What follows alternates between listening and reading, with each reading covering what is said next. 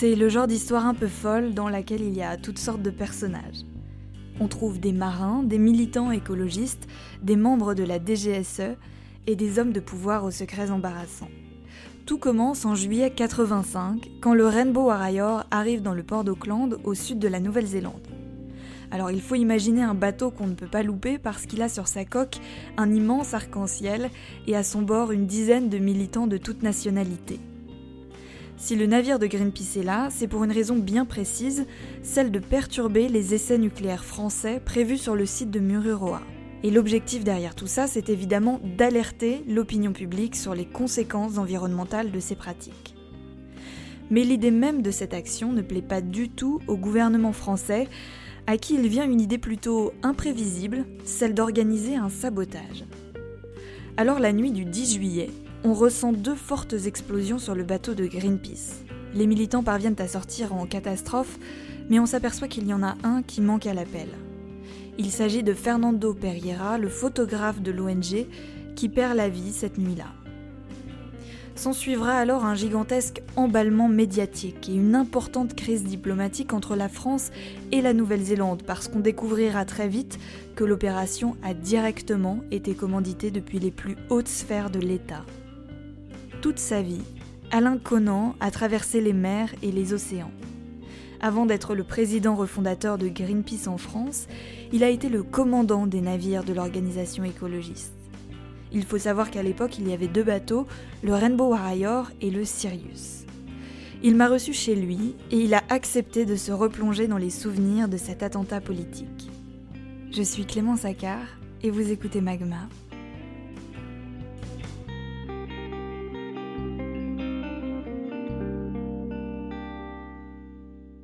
J'ai été très longtemps dans la marine marchande, où j'ai fait un parcours depuis le, plus bas échelon jusqu'au plus haut échelon comme, euh, commandant.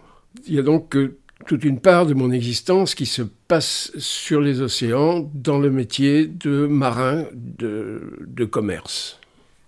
Alors comme j'habitais à l'époque en Bretagne et que j'allais sur les plages, je voyais très souvent des grandes mares de mazout un peu partout sur les rochers, etc.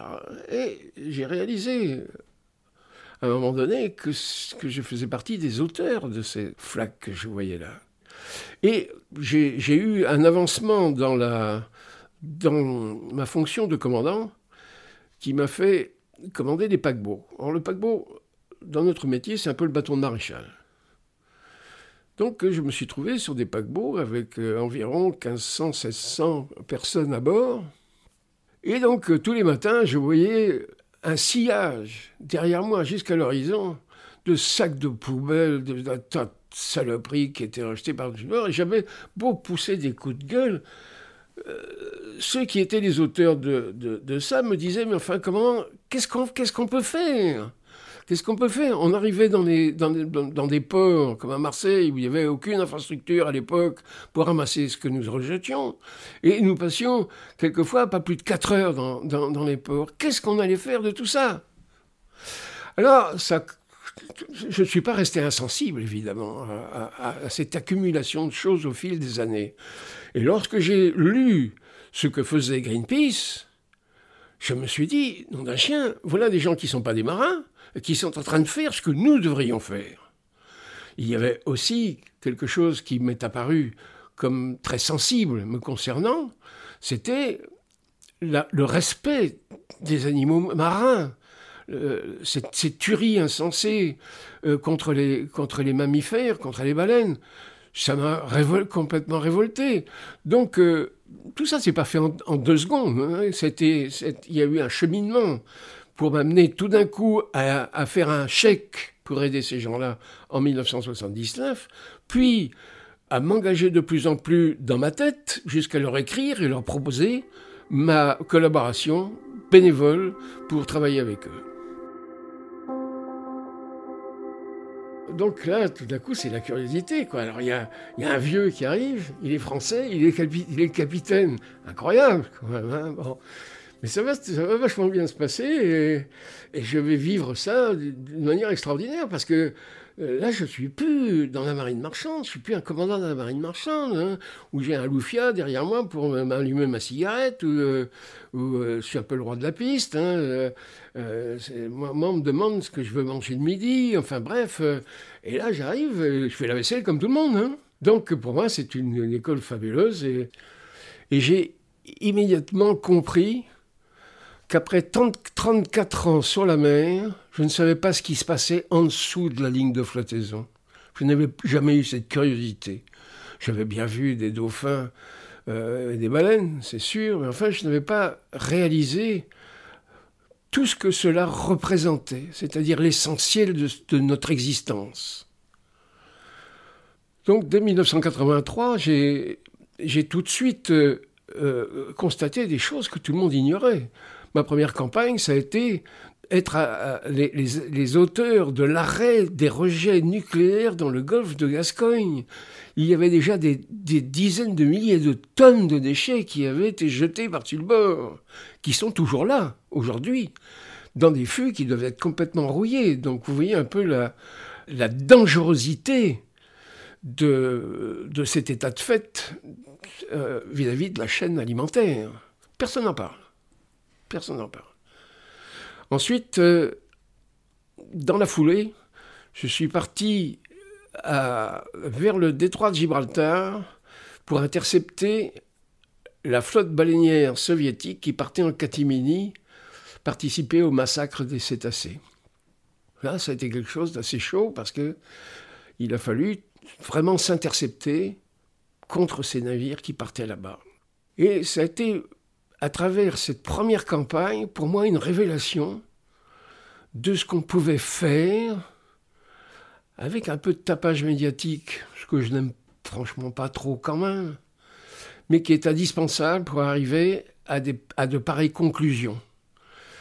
Donc après cette campagne, je, suis, à la demande de Greenpeace International, je suis remonté avec mon bateau, le Sirius, jusqu'à Londres, puisque le siège de Greenpeace International était à cette époque-là dans la banlieue de Londres, et j'ai rencontré tous les, leaders de cette association, avec lesquels j'ai sympathisé immédiatement. Et euh, après cette campagne, ils m'ont demandé de, si je voulais continuer avec eux.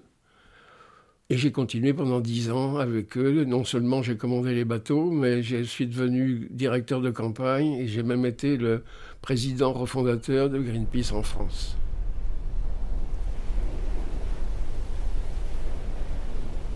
Alors que nous étions euh, en 1985 avec le Sirius dans une campagne baleinière en Islande, difficile, parce que ces Islandais, ce sont les descendants des Vikings, hein, c'est pas des rigolos. Hein. Et alors que j'étais en escale à Reykjavik, en Islande, nous apprenons que le Rainbow Warrior a sauté en, en Nouvelle-Zélande.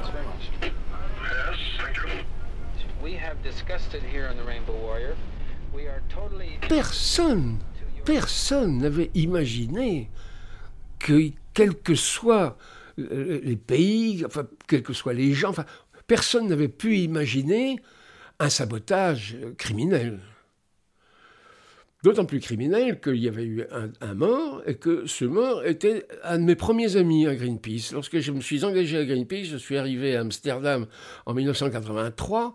Celui qui m'a attendu euh, à la gare, c'était Fernando Pereira.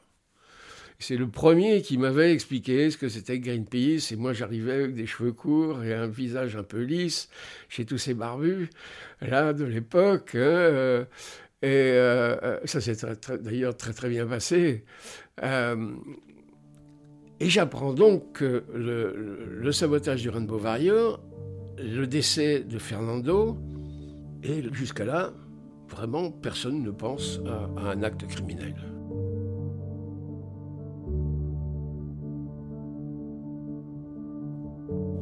Moi, je pense que c'est un accident. Parce que, comme les bateaux n'avaient pas de grands moyens à bord, nous avions des stocks d'essence dans les jerrycans de moteurs euh, hors bord. Vous savez, ces espèces de jerrycans qui, avec des tuyaux qu'on branche sur le moteur. Et c'était dans des armoires étanches, certes, mais sans ventilation. Et nous fumions tous encore à cette époque-là. Et plusieurs fois, à bord du Sirius, je, disais, un jour on va se faire sauter avec euh, ce truc-là. Va, il va bien y avoir un jour un type qui va aller ouvrir cette porte avec sa cigarette euh, au bec.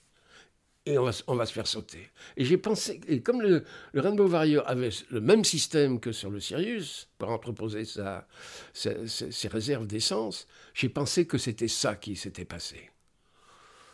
Mais au fur et à mesure que les jours passaient, des bruits couraient un peu partout, dans la presse mondiale, la radio mondiale, la télévision mondiale, qu'il y avait un pays qui avait été à l'origine de ce sabotage et que ce n'était pas du tout une explosion fortuite, mais que c'était une explosion qui avait été causée par des, des engins explosifs.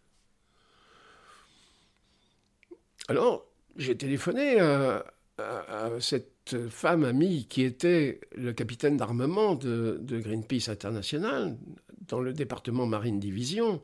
C'était une femme qui était notre, patron, qui était devenue une de mes grandes amies, parce que c'était la première fois que dans mon métier j'avais une femme comme, comme patron. Je trouvais ça formidable. Et euh, elle me dit, Alain, écoutez les radios. Je ne peux pas vous en dire plus, écoutez les radios. Mais arrêtez votre campagne baleinière en Islande et revenez vous mettre en attente dans les îles Shetland.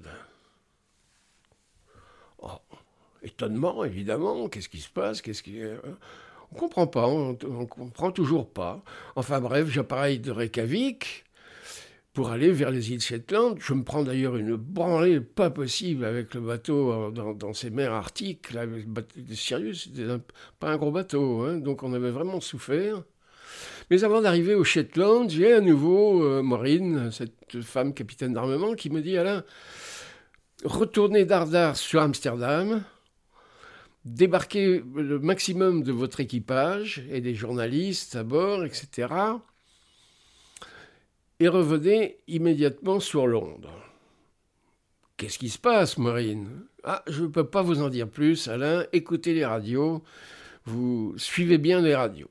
Et il s'avère, au fur et à mesure que les jours se passent, que le pays en question pourrait bien être la France. Oh, alors là, vraiment, c'est l'étonnement, quoi. Euh, je, descends donc sur Amsterdam. Amsterdam, je débarque euh, le maximum de, membres d'équipage, sans comprendre encore pourquoi. Et avec un grand minimum de, de gens à bord, je repars sur Londres. Et j'arrive au West India Dock, et Maureen est là pour m'attendre, et elle me dit, Alain, c'est la France. C'est pas encore officiel, mais c'est la France. Qui est dans le coup. C'est incroyable quand même, c'est invraisemblable cette histoire. Elle me dit. Je dis mais pourquoi vous m'avez fait débarquer tout le monde? Eh ben Parce qu'on a récupéré les, survivants d'équipage du Rainbow Warrior de Nouvelle-Zélande. Ils sont ici à Londres, sait pas où les mettre. Donc ils vont embarquer sur votre bateau. Donc j'ai pu être tout de suite au courant de ce qui s'était passé de vive voix par ceux qui étaient à bord là-bas en Nouvelle-Zélande qui deviendront d'ailleurs par la suite les, principaux dirigeants de l'exécutif de, Greenpeace. Et là, vraiment, je suis atterré, quoi, parce que, parce que on comprend pas, on comprend pas. Si rien n'est encore officiel, il faut savoir que dès le lendemain du drame, la police néo-zélandaise arrête à l'aéroport d'Auckland deux suspects. Il s'agit d'un homme et d'une femme qui se présentent comme étant un couple de touristes suisses.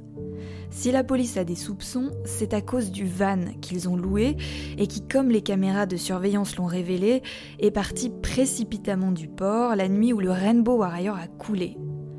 Pendant leur interrogatoire, le couple Turange, c'est leur nom, du moins celui qu'on trouve sur leur passeport, échange en français en pensant que personne ne pourra les comprendre. Il parle logistique, au cas où ils seraient arrêtés, il mentionne Paris et se demande s'ils recevront leur salaire. Le couple est alors amené à l'hôtel tout en restant à la disposition des policiers qui ont parfaitement compris ce qu'ils se sont dit. Et c'est là qu'ils commettent une ultime erreur, celle de composer depuis leur chambre le numéro de téléphone de la DGSE pour demander de l'aide. Au même moment, et comme si ça ne suffisait pas, leurs empreintes sont retrouvées sur le canot pneumatique qui a servi à poser les bombes. C'est un fiasco considérable qui va ruiner la réputation des services secrets français et c'est le point de départ d'un énorme scandale d'État. Bon, il est bien évident que tout d'un coup, on fait la relation entre le Rainbow qui était dans le Pacifique pour s'occuper des essais nucléaires, donc ceux de Moruroa, et que là, tout d'un coup, on commence à comprendre que la France a voulu euh, empêcher le Rainbow Warrior de se rendre sur les lieux. Euh, mais alors, avoir tout d'un coup euh, utilisé de pareilles méthodes de, sabotage, c'est invraisemblable, quoi, parce que en fait, le bateau, c'est un vieux bateau. Ils auraient, ils auraient collé quelques mètres de, fil d'acier dans l'hélice et, autour du, safran, du gouvernail. Et le bateau était arrêté pour un bon moment. Hein. Or là, on apprend que les deux bombes qui ont, été placées, c'est pas, pas des, des bombinettes. Hein. C'est vraiment, c'est fait pour tuer. Mais la France ne reconnaît toujours pas que c'est elle. Mesdames, Messieurs, bonsoir. Nouveau rebondissement dans l'affaire Greenpeace. Cette fois semble établie avec certitude la responsabilité des services secrets français dans l'attentat contre le bateau du mouvement écologiste. Le leader de l'organisation écologiste en Angleterre proteste contre la décision de François Mitterrand de ne pas recevoir le président de Greenpeace avant la fin de l'enquête. Pour lui, François Mitterrand connaît la vérité et il doit la dire. Le ministre de la Défense, M. Charles Hernu, qui d'après cette thèse, se trouve directement impliqué contre-attaque. Aucune organisation dépendant de mon ministère n'a reçu l'ordre de commettre un attentat contre le Rainbow Warrior ça devient de plus en plus un, secret de polichinelle et, c'est complètement fou ce qui se passe dans le monde entier. Euh, il y a un boycott des produits français euh, en Nouvelle-Zélande, en, Australie, dans beaucoup de pays. Euh, les gens cassent les bouteilles de vin dans les caniveaux, les bouteilles de vin français dans les caniveaux. À, à, Londres, brûlent les opinels, etc. Et là, là, je suis pas d'accord je suis français, je suis là pour aussi protester contre les essais nucléaires. Et en France, nous sommes nombreux dans, ce cas-là. Donc, euh, nous n'avons pas à pénaliser les artisans français, les états de fait du gouvernement français. Je ne suis pas d'accord du tout avec ces moyens. Ce sont des moyens de répression qui sont aussi de la violence et qui ne, qui ne me conviennent pas. Donc ça, je le fais savoir à Londres. Et puis, il, est il devient complètement évident que, que, la France est, l'auteur de ça et qu'il va y avoir un compte-rendu fait par le Premier ministre à la télévision. Et euh, à Londres, il y a une, auberge qui n'est pas très loin du bord, qui est une vieille auberge dont nous avons fait notre quartier général. C'est une auberge qui, paraît-il, a résisté aux incendies, grands incendies de Londres au XVIIe siècle elle est pleine de charme et c'est notre quartier général. Or, il y a une télévision dans cette auberge qui est bondée, mais à craquer de, gens.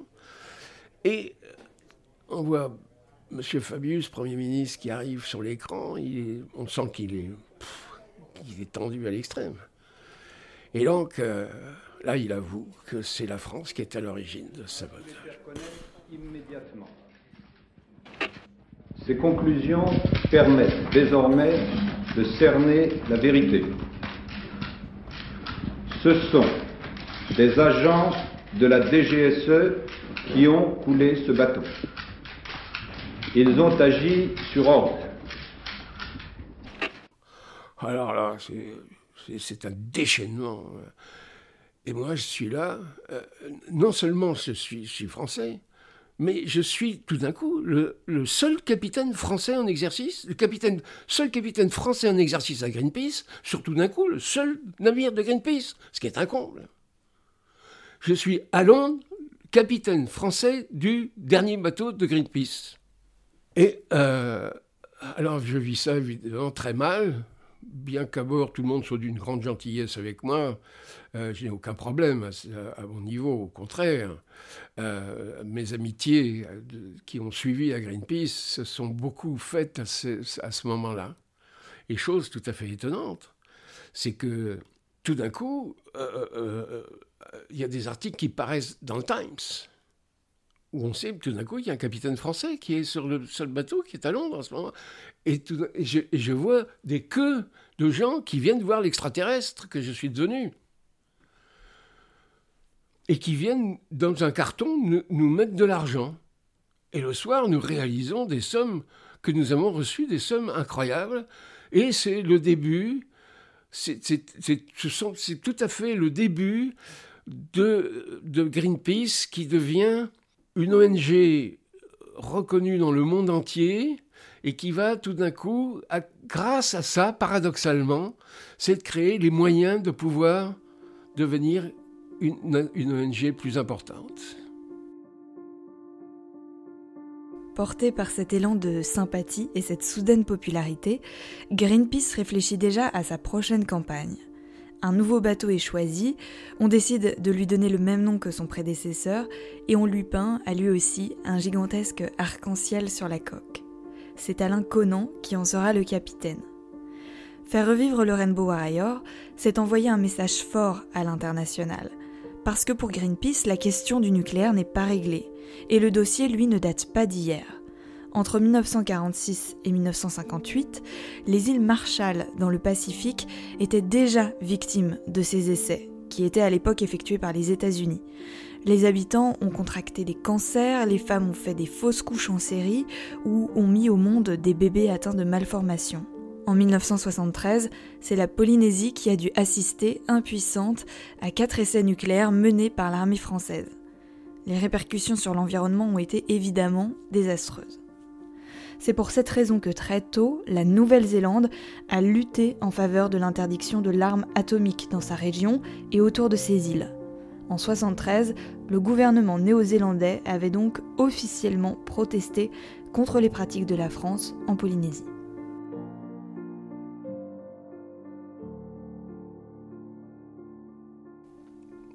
je n'avais pas été encore à cette époque-là, c'était en 1985, je n'avais pas été moi-même encore dans des campagnes euh, vis-à-vis du nucléaire, sinon dans ce que j'avais pu faire avec les rejets du nucléaire dans, dans, le, dans golfe de Gascogne l'année précédente. Moi, le nucléaire, au début, j'ai trouvé que c'était vraiment quelque chose de formidable. Hein euh, tout d'un coup, grâce au nucléaire, on sortait un peu de notre Moyen Âge et, de ces années de guerre euh, où la France avait vraiment plongé dans, dans, des choses pas très, pas très reluisantes. Bref, tout d'un coup, avec, euh, avec le nucléaire, j'ai pensé que nous avions atteint quelque chose d'intéressant. Mais j'avais pas vu plus loin que le bout de mon nez, hein, quand même, parce que j'avais un peu oublié ce qui s'était passé aux États-Unis avec les savants qui avaient travaillé sur la bombe atomique qui s'en étaient très mal sortis après les explosions d'Hiroshima et de Nagasaki. Donc, euh, je me trouvais tout d'un coup dans des situations de réflexion auxquelles je n'étais pas habitué. Donc, euh, j'ai appris beaucoup. J'ai appris beaucoup. Et puis, un an après, c'est-à-dire le 10 juillet 1986, un an après le sabotage du Rainbow Warrior à Auckland, j'ai fait escale à Marseille où j'ai été très mal reçu. On m'a traité de traître parce que pendant cette année, la France avait organisé des campagnes de presse qui avaient été solidement établies et si la France avait complètement raté ce, sabotage, parce que cyniquement on pourrait dire que qu'au point de vue militaire, c'était quand même lamentable.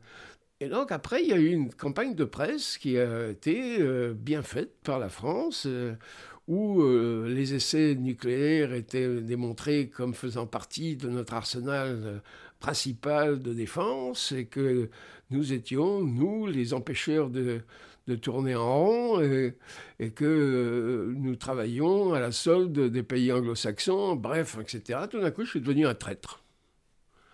Ben, il a fallu des années, vous savez, pour effacer ça. Et je peux vous dire qu'aujourd'hui, c'est pas encore complètement effacé.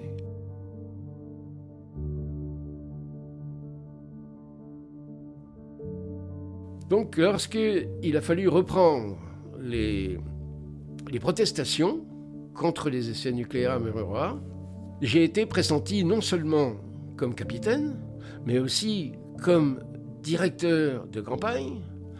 Et j'avais depuis peu une troisième casquette, c'était celle de président de Greenpeace France qu'il fallait reconstituer, puisque Greenpeace France avait disparu avec le sabotage du Rainbow Warrior. Donc cette nouvelle campagne s'est faite en deux temps.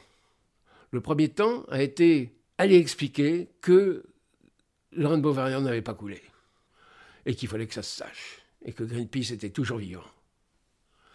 Et donc euh, je suis parti euh, en Australie, j'ai pris le commandement du Rainbow Warrior, je suis allé compléter l'équipage et des chargements pour les, îles Marshall, puisque les îles Marshall avaient été aussi impliquées par les, essais nucléaires euh, des, États-Unis. Et nous sommes partis donc de Nouvelle-Zélande vers Tahiti, toute voile dehors, et nous sommes arrivés à Tahiti, et là, c'était la grande question de tous les journalistes du monde entier qui étaient là. C'était incroyable. Il y avait un monde sur, sur le quai à, Tahiti, à Papette, en attente d'un conflit euh, musclé. Était évidemment assez déçu puisque c'était tout d'un coup une prise de conscience de Greenpeace avec sa, continuité d'existence, sa continuité dans la protestation, mais son désir aussi de, discuter avec tous les interlocuteurs. Donc, euh, je venais là en tant que capitaine du bateau, en tant que président de Greenpeace en France et en, tant que co-directeur de, campagne. C'était lourd, vous savez. C'était lourd, je n'avais pas été formé, moi, à ça. Hein, mais enfin, depuis plusieurs années à Greenpeace, je m'étais fait à tout ça. Hein. Il fallait, j'avais appris à parler. tout d'un coup, euh, moi, j'ignorais tout ça, tout ça. Donc, euh, il y a eu conférence de presse sur conférence de presse. Nous avons été en rapport avec, euh, avec l'armée française, avec la marine française, avec euh, à Paris en même temps euh, les ministères divers, voir comment nous pouvions intervenir en tant que défenseurs de l'environnement auprès des, des, des, gens qui travaillaient sur ces essais nucléaires etc. Tout d'un coup, Greenpeace réexistait complètement avec euh, un Rainbow Warrior à nouveau opérationnel. Et lorsque j'ai quitté euh, euh euh, j'ai dit que nous allions revenir. Et là, nous sommes partis sur Moruroa, mais je n'avais pas pu aller jusqu'au bout parce que je suis celui qui avait été impliqué complètement à savoir celui qui tout d'un coup, lorsque nous avions fini de, faire ces séances autour des atolls et que nous voulions rentrer dans les eaux territoriales, ce qui nous était interdit pour aller jusqu'au site de Mururoa, euh, je faisais partie de cette embarcation et j'ai été à l'origine de quelque chose qui fait partie de ma personnalité, je crois, c'est-à-dire euh, contre la violence, et je pense que c'est quelque chose qui a été quand même assez fort, parce que j'y ai souvent pensé, parce que tout d'un coup, lorsque dans cette embarcation qui marchait à 50 nœuds, où nous pouvions euh, complètement euh, éliminer tous les, toutes les embarcations des commandos marines qui voulaient nous intercepter, qui marchaient pas plus de 20-25 nœuds, nous pouvions aller directement au milieu de l'atoll. Mais je n'ai pas voulu faire ça. Je n'ai pas voulu, je n'ai pas voulu tomber dans le ridicule et dans les choses faciles. J'ai pensé qu'il y avait quelque chose de beaucoup plus fort que ça. J'y ai souvent pensé et je, garde cette image de ce petit bonhomme que j'étais, qui tout d'un coup est tout seul dans une petite embarcation dans le Pacifique, qui est les bras croisés, avec des bateaux de guerre autour, un hélicoptère pas possible au-dessus de moi, et qui ne branche pas, et qui est venu pour exprimer ce qu'il pense. Ça, je crois que c'était l'image forte une image forte et respectable, puisque je n'ai eu aucun problème ni avec la marine, ni avec l'armée, ni avec qui que ce soit. Donc je me suis dit que là quand même, on n'avait pas été mauvais parce qu'on avait pu être écouté par nos principaux adversaires. Et c'est là que Mitterrand a décrété, a décidé d'arrêter les essais nucléaires. Ce que malheureusement Chirac a, repris par la suite. ça s'est très mal passé. On me demande maintenant euh, d'expliquer un peu quelle a été ma, vie avec cette prise de conscience anticipée de, ce qui, de, la réalité d'aujourd'hui. Euh, nous avons été un peu les pionniers sans trop connaître grand-chose. Nous étions des, alors tout d'un coup, il y a le mot écolo qui est arrivé. Je n'aime pas trop ce truc-là. Moi, euh, moi, je suis un, je suis un amoureux de la vie. Je suis euh, agnostique, de tendance animiste, et je suis bien comme ça. Et je regrette que notre société tout d'un coup, n'ait pas compris cet état d'urgence que nous avons parce que nous sommes actuellement dans un cul-de-sac à ce niveau-là. J'ai écrit tout ça. Ce qui est, ce qui est étonnant, c'est que quand j'écris tout ça, j'ai l'impression de parler de, quelqu'un d'autre. J'ai du mal à, m'identifier tout ça. C'est drôle hein, quand même. Mais, mais, je, mais je reste complètement... Si c'était à refaire, je le referais, bien sûr.